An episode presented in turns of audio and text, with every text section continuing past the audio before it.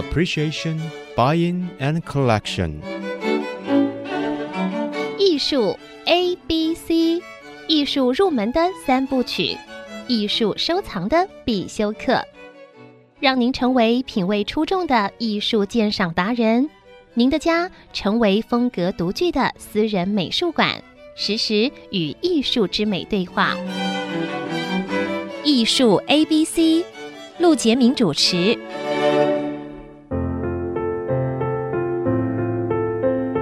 这里是 IC 之音竹科广播 FM 九七点五，你所收听的节目是艺术 A B C，我是陆杰明。这个疫情趋缓了，但是在艺术圈子里面也有两位朋友离开了。在六月五号的时候，这个也算是我们这个现代摄影第一人啊，也就是柯希杰老师，他仙逝了啊。那么在六月二十一号啊，也去金宝山送他了。那么柯希杰老师算是我的这个忘年之交了，因为我做秘书长的时候，一九九八年他这个办展览，我去看了，然后他邀我去他家里，所以我们从此有了这个。相处的友谊，去他家里吃过好几次饭啊，讨论摄影的部分，聊他的这个 d transfer 啊，然后巴黎帮他出了一本重要的书，还帮他一起挑这个封面的这个作品。哎呀，这个但是他九十二岁啊离开，这个希望他安息九泉之下。另外一位呢，其实跟我们访问的贵宾有一点关系，那就是屏东巴比松画廊的负责人。邱旭聪先生啊，也是离开我们了。那么在六月十六号，我也特别到屏东啊清静园去送他。所以，我们这个在画廊界呢，在过去的这十年来，在屏东这么一个可以说是艺术市场沙漠的一种环境之下，他开出一条血路啊，在经营的非常好，在屏东。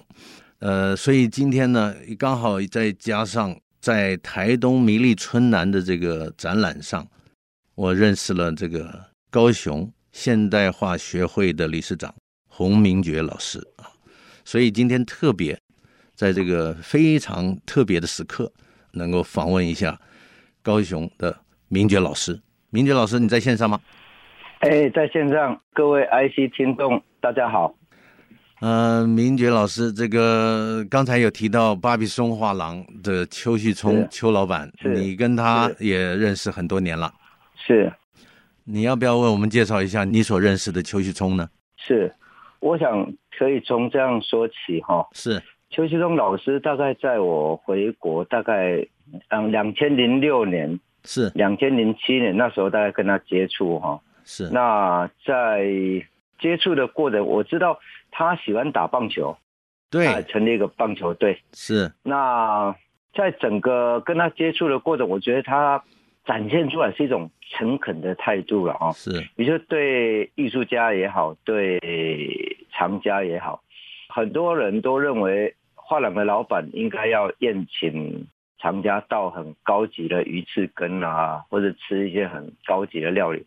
我觉得邱世忠老师给我的感觉就是一个非常。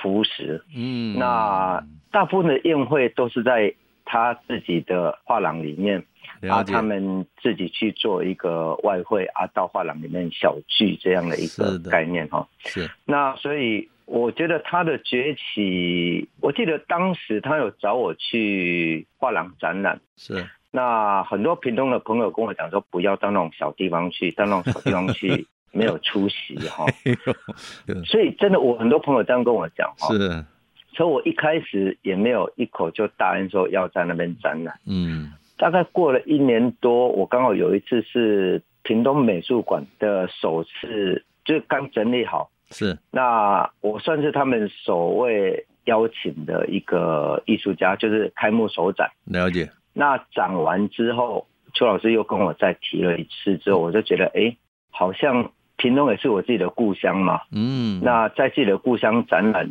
绝对是没有问题。那不管别人怎么讲，我觉得起码我们挺自己故乡的话了。是的，是的。那当时我我跟邱老师还没有那么熟悉了，我不知道他们有什么样的能量，或是能够创造什么样的可能。对。可是你就会发现展览之后，哎。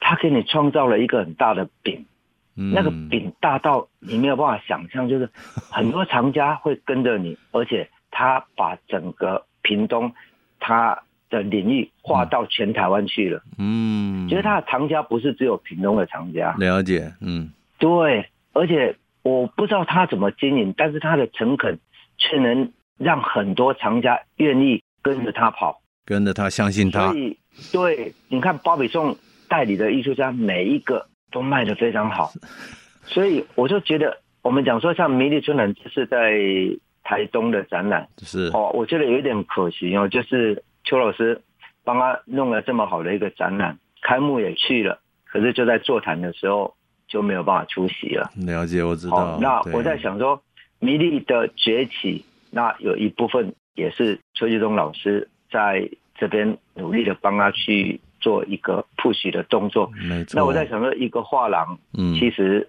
能够做到这样已经非常不得了，而且当然，只要办博览会里面，他绝对是占一个全台湾很重要的位置。是一个屏东一个大家不看好的画廊，能够在一个大型的博览会里面变成一个要角。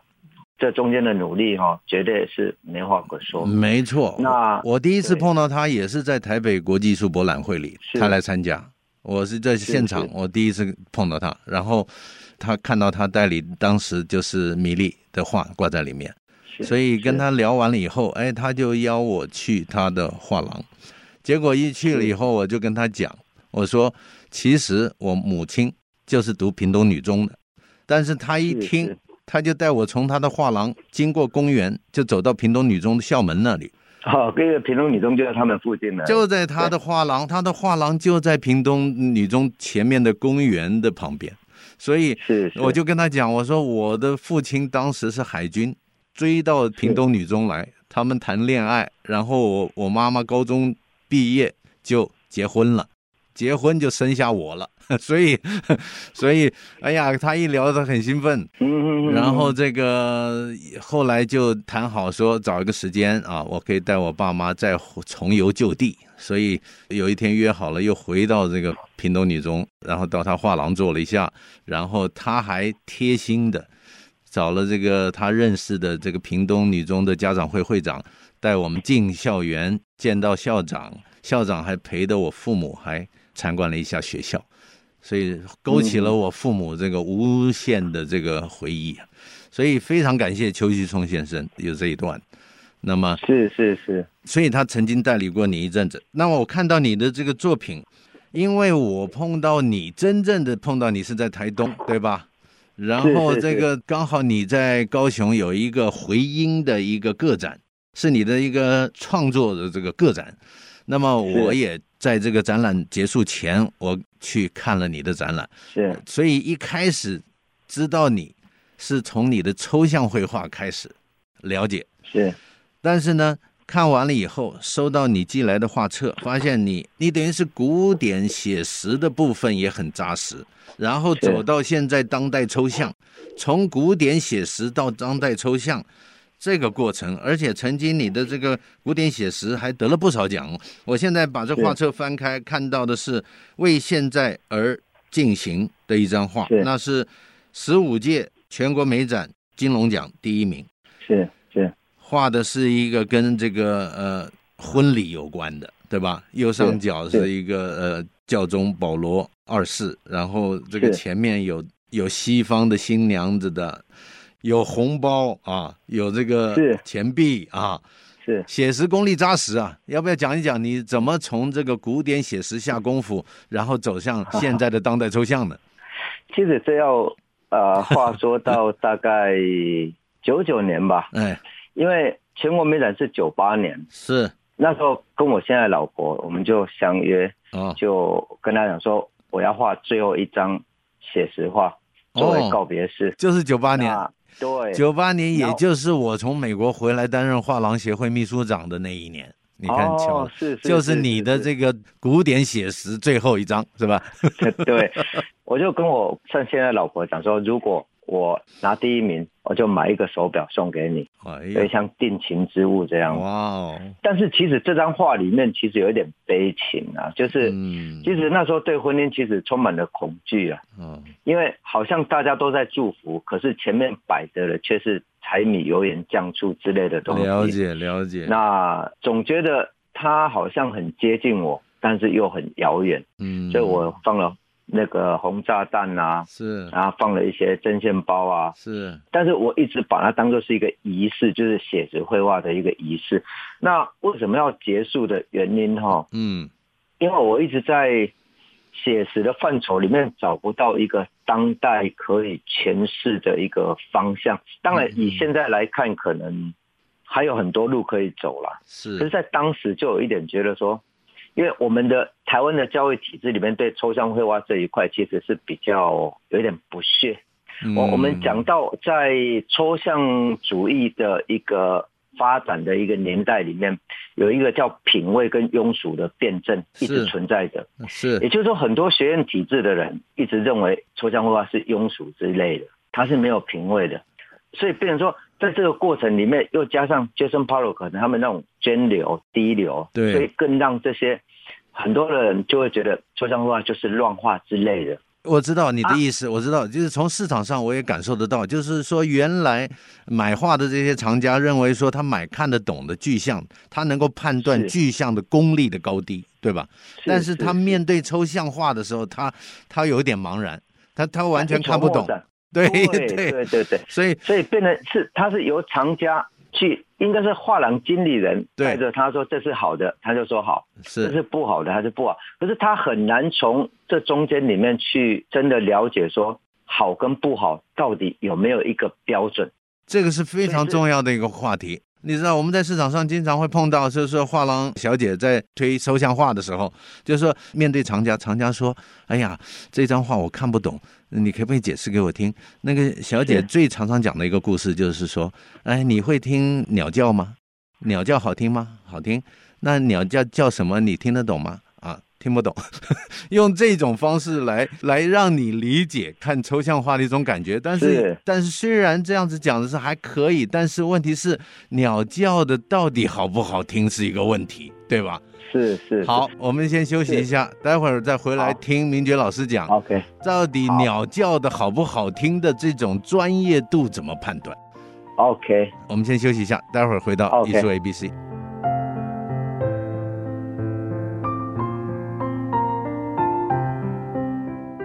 欢迎回到艺术 A B C 节目，我是陆杰明。那么今天专访的贵宾是人在高雄的明觉老师啊，欢迎您，明觉老师。哎，大家好，IC 之音的听众大家好。明觉老师，刚才我们提到抽象的欣赏啊，因为我一直是在市场里，我会看到很多的画廊在推抽象的时候，其实有一些角度抽象好像比这个具象好推，但是有一些角度。写实具象又比抽象好介绍给这个收藏家，因为收藏家比较容易看得懂。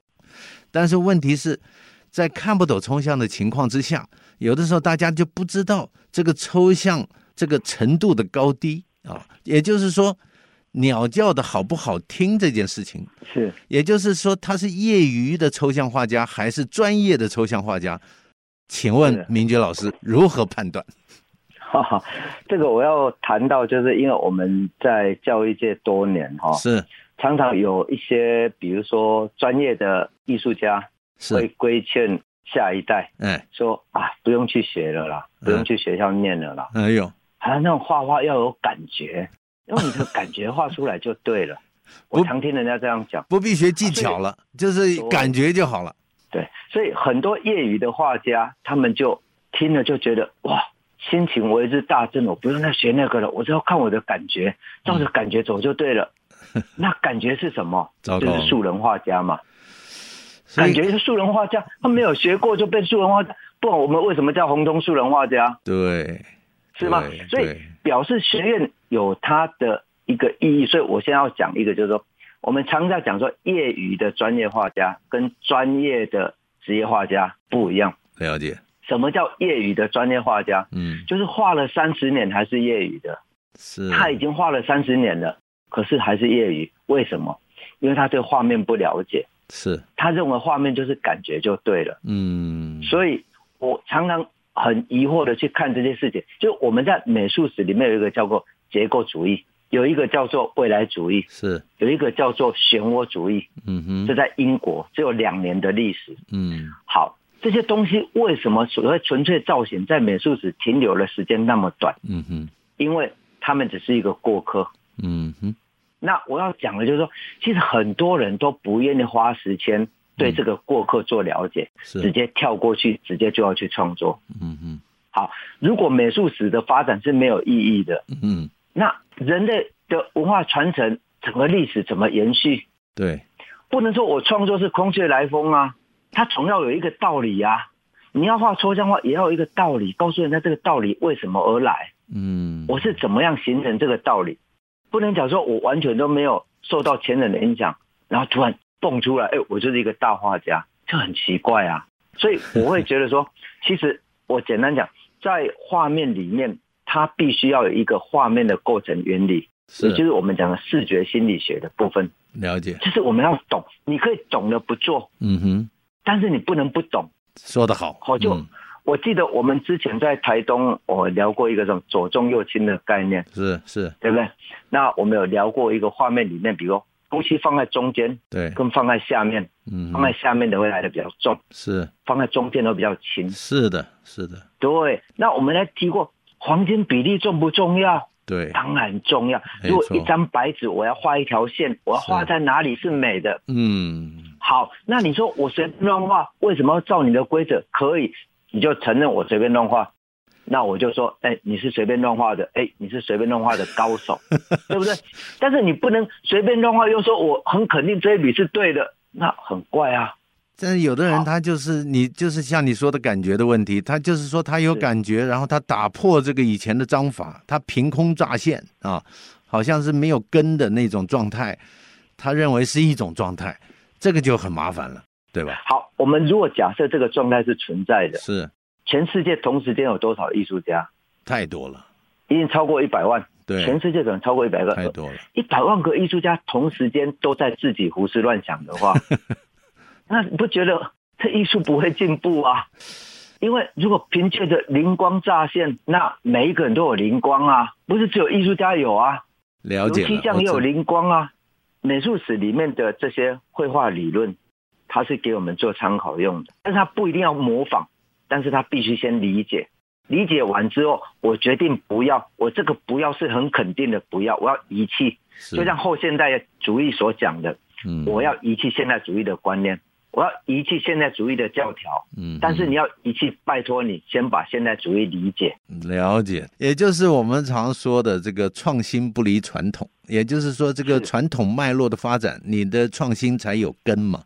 也就是说，你必须要有个根，因为艺术还是有一个标准的，这个标准是很奇妙的，它它不否定感觉的东西。但是你一张画挂在墙上，线条、造型、构图、色彩都应该很严谨的理解之后，放松的让你发挥灵感，对吧？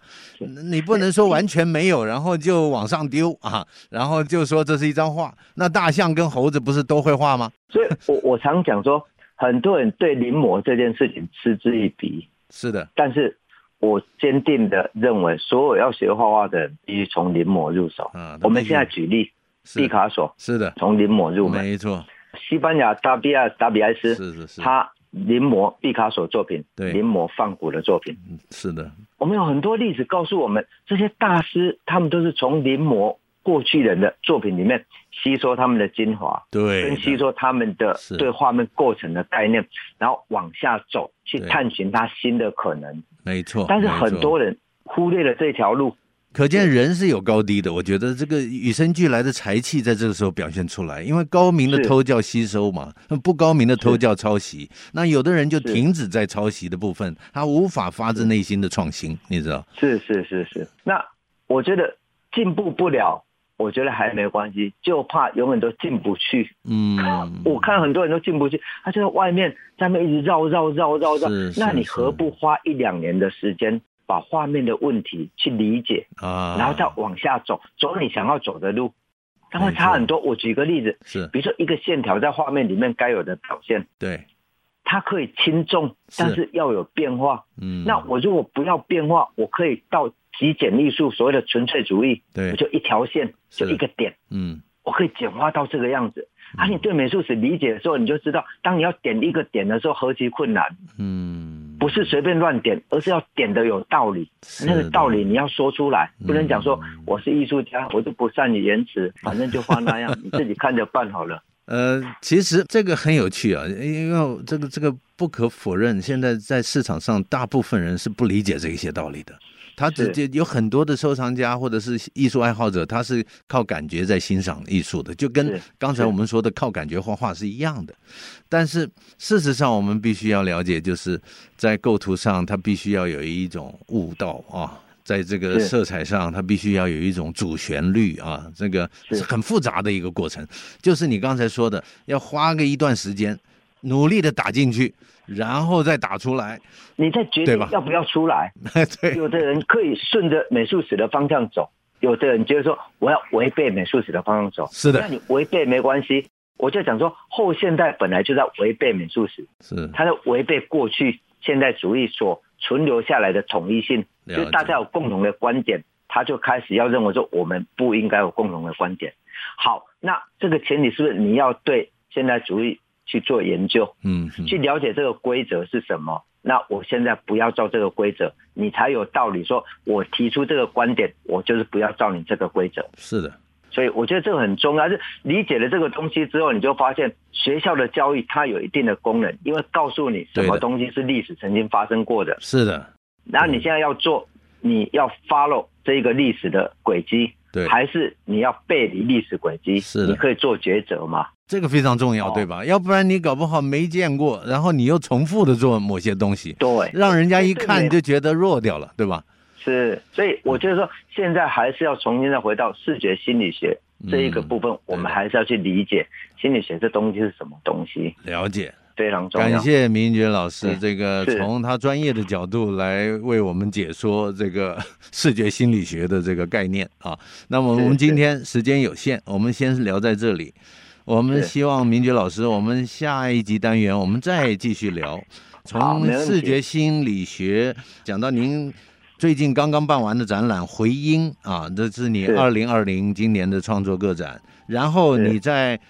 你在熊高美术馆测了一个大南方的一个展览，也请呃明觉老师为我们介绍一下。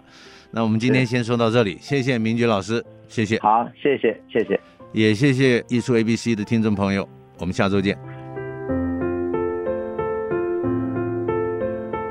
以上节目由爱上一郎赞助播出，放松心情，静静体会艺术的美好。iArt Gallery。让您爱上一郎。